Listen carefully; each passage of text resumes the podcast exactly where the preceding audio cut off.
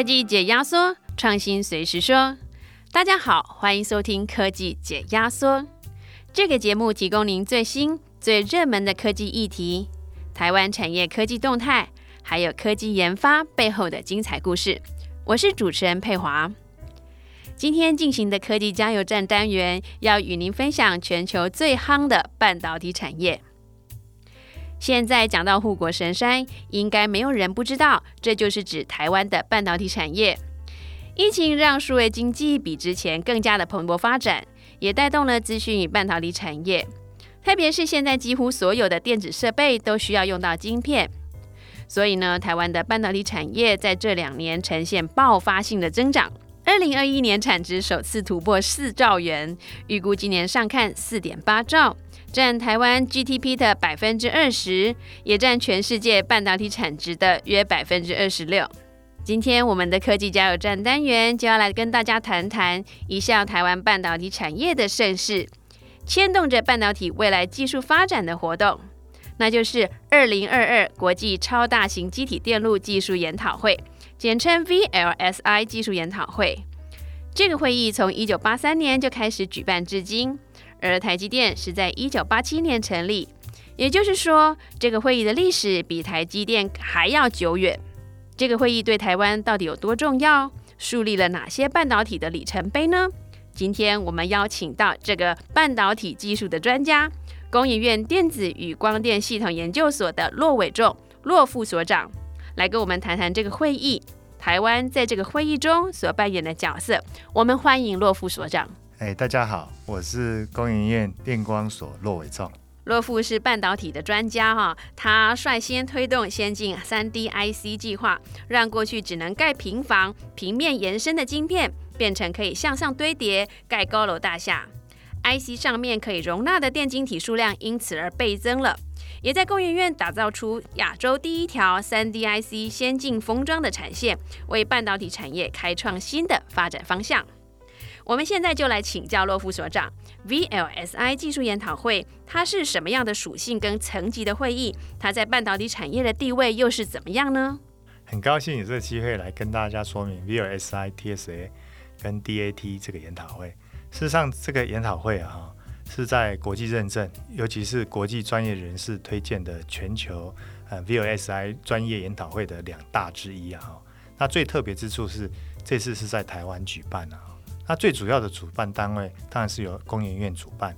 是，那有哪些重要的半导体技术是在 VLSI 技术研讨会中首度被提到，或在会议中有哪些结论哈，是后来形成产业标准的呢？那像刚刚我有提到说，洛夫这边专场的一个三 D IC 这样的技术跟应用，是不是也有在这个会议当中呃被讨论到，而且形成了一些重要的标准呢？是的，那事实上在半导体产业啊，哈，事实上有呃越来越多一些全新的技术在开发。那从我们讲的摩尔定律开始啊，哈，它是针对尺寸萎缩的开始在做。那现在半导体慢慢的走到呃不同的方式，也可以达到摩尔定律。那大家也提到另外一个概念叫做 more than more，我们可以看到是 3D IC 也是其中一个重要的发展。啊，或者是我们常讲的哈，就是说堆叠式的成果然后，把 IC 堆叠起来，它还是可以把晶片的元件啊数量可以倍增啊哈。啊，那在这个研讨会里面呢哈，嗯，我们是可以把它很简单的把它归类为。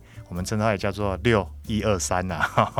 它这个研讨会里面呢，很重要就是我们会有六场的大师级的演讲哈，它这个是专题演讲，然后邀请国际的专家，然后一呢代表是我们会有一场呢，呃，午间的一些专题报道哈，它这个是针对半导体的一些比较广泛的一些应用。还有广泛的一些呃未来的发展趋势来说明，那也会有两场的我们称为叫做 joint section 啊哈，它这一部分就是最主要会谈到呃未来最重要的一些议题，或者是即将开展的一些新议题，像今年就会牵涉到一些光的部分了哈，可能除了呃半导体的一些电之外哈，那半导体相对来讲还有一些光的议题。那最后我们还有一个一二三的三嘛哈，那三的部分我们会有三场的深度短期课程，那也在研讨会的第一天了哈，大家可以来参与。嗯，听起来内容是非常的丰富哦。其实台湾半导体产业是有一个非常重要，在国际上有一个非常重要的地位。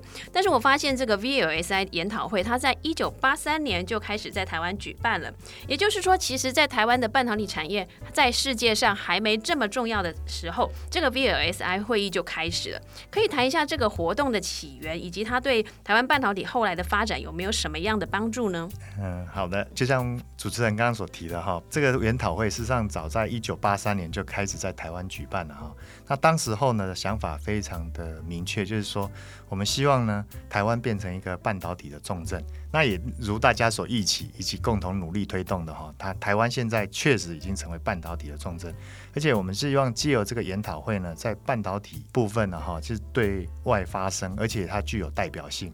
那同样的呢，一旦台湾已经占据了这么重要的角色跟地位之后呢，实际上我们也要有负担一些国际的任务，也就是包含跟国际的交流。那在国际交流部分呢，也不只是单方面的，台湾也慢慢可以针对半导体的技术啊，或者是半导体的一些应用情境呢，来做贡献。好，那最后呢，也当然，因为台湾也呃很多学生不见得能够到国外去嘛，哈，然后享受这种半导体的盛宴，所以呢，我们也希望是说，在人才的部分，现在越来越重要，我们也希望借着这个部分呢，那训练国内的人才，那同样的哈，我们也希望吸引国际的人才哈，也回流到台湾。是。我有看到哦，I Triple E 也有 VLSI 的技术研讨会。那台湾的会议还有 I Triple E 它自己的会议哦，关联性是如何的呢？呃，在 I Triple E 里面是有包含三个学协会了哈，那包含是 I Triple E 的 EDS、I Triple E 的 SSCS，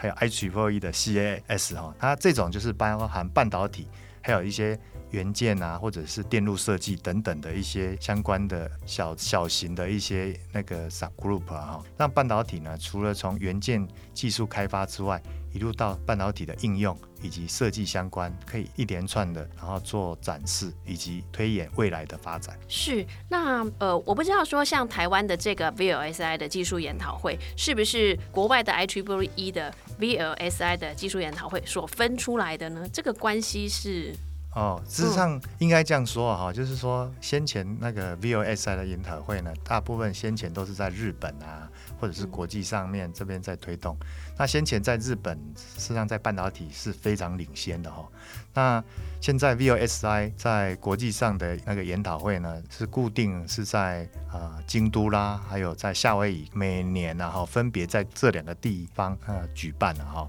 那这个举办的过程中呢，也不见得就是说每个议题啊，哈，事实上在台湾有兴趣的，或者说台湾注重的，会完全提到。那或者是适合台湾来发展。那在台湾呢，我们 VOSI 啊、TSA 跟 DAT 的部分呢，事实上一开始是只有以技术为主。那后续呢，也开始把它分成是 DAT 啊，哈，就是分成 design 这个部分。那这这时候设计自动化等等的哈，也变得越来越重要。所以在这里呢。我们可以提的是说，哈，这两个算是相辅相成啊。然后在台湾这边呢，事实上针对半导体的领域扮演越来越重要的角色的部分，我们还是希望哈，台湾这部分也不只是单方面的享受。我们希望呢，台湾对半导体整个全球的产业是有贡献，啊，也借由这个机会对全世界进行发声了哈，然后展现我们的代表性。是，那近两年全球半导体的景气可以说是非常旺哦。那今年的 VLSI 会议上有哪些议题算是最夯的呢？有没有什么亮点可以跟大家推荐？哦，是的，最近这几年最热的呢，就是针对于那个智慧相关 AI 晶片的部分哈。那这一块呢，我们实际上是会延续啊哈，这几年还是会提到。那可是除了这个以外呢，半导体目前呢是往三高啊，哈，我们称它为叫做高频、高速啊，哈，高功率。所以高频的部分呢，事实上是针对于五 G、六 G 啊这种所谓的呃 RF 的讯号，或者是这种无线传输的部分哈，会进行探讨。那第二部分呢，高速的部分就刚刚已经有提到的 AI 晶片嘛，哈，这种智慧化的晶片，我们会去针对这个议题有请专家。最后一个呢是针对高功率啊，哈，那化合物半导体。目前就是这这高功率非常重要的部分。它这里面就会针对 silicon carbide，就是碳化系以及 gallium nitride 等等相关的一些先进技术来做进行探讨。那今年部呢，事实上也针对的一些先进封装的部分的话，哈，因为在半导体扮演越来越重要，也会安排啊，哈，也邀请到美国 Intel 的啊副总裁来跟大家讨论先进封装的一些架构以及一些相关的发展。那大家可能最熟悉的一些呃，未来在手机上面的 IC 啦，或者是未来 IC，可能对大家也是非常有兴趣了哈。所以我们当然也有邀请到美国 IBM AI 呃硬体中心的总监啊，以及联发科资深副总等等，都会来跟我们谈一下爱惜产业未来的发展以及技术，还有硬体设计的一些机会。是，呃，那可以跟我们说说看，说参加这个会议能够有哪些收获吗？哦，是的，嗯，呃，我相信呢，哈，来参加这个会议收获一定非常多哈。那刚所提到哈，我们六场大师呢，我上刚刚有稍微提到几个哈。除此之外，六场大师之外，我们当然在台湾主场还是有邀请我们最重要的台湾护国群山之一啊哈。然后是针对台积电的部分，他也会提到哈一些相对应的台积电在呃半导体这边对于呃半导体的未来发展。以及相关呢，针对三 D 集成等等的哈，甚至一些散热的议题变得非常重要，来跟大家做分享。那同样的呢，在一些先进的部分，刚刚有提到哈，就是说我们也会邀请到美国斯坦福大学教授啊哈，来跟大家呃分析呢一些数据分析以及机器学习等等啊哈，大家非常有兴趣的议题。那这个研讨会里面，就刚刚讲的六场大师的论坛，以及一二三场的一些专题报道，以及一些训练课程呢，让大家呢每天应该是目不暇接了哈。然后针对最先进。以及目前呢最有机会研发或者是未来最有机会量产的部分呢，来跟大家做技术分享。是，那在业界人士哈跟学生方面得到的好处，那可以请呃洛副所长跟我们分析一下吗？是的，嗯，学生来这边呢，就刚刚提到，除了半导体技术之外哈，我们在今年也邀请到针对于那个 IC 设计非常重要的 IP 啊哈，就是 Silicon IP 的部分，也就是 ARM 的台湾总裁啊哈，也来跟大家做做分享。那在这边分享的部分呢，他用比较广域的方式，举个例子，他今年题目就定义成用科技的力量释放世界的潜力等等哈，来跟大家做深入浅出的介绍，让大家知道呃科技的优势以及科技对未来的发展。那这个对不管是学生啊，或者是专业人士呢，应该是有有非常大的启发现象。那除此之外呢，因为我们今年度的投稿也是吸引到国际各大专院校以及大厂的一些大量的支持。那它包含 MIT 啊，像 Stanford University 啊，或者是普渡等等。那当然，呃，台湾的主场哈，像台积电啊，或者是国际的一些国波方举等等，还有国内的台前澄清交等等一些大学呢，也都有进行论文的投稿。那在这里面，我们就希望哈，借由这边呃最先进的一些技术探讨，让与会的人士呢有很好的收获。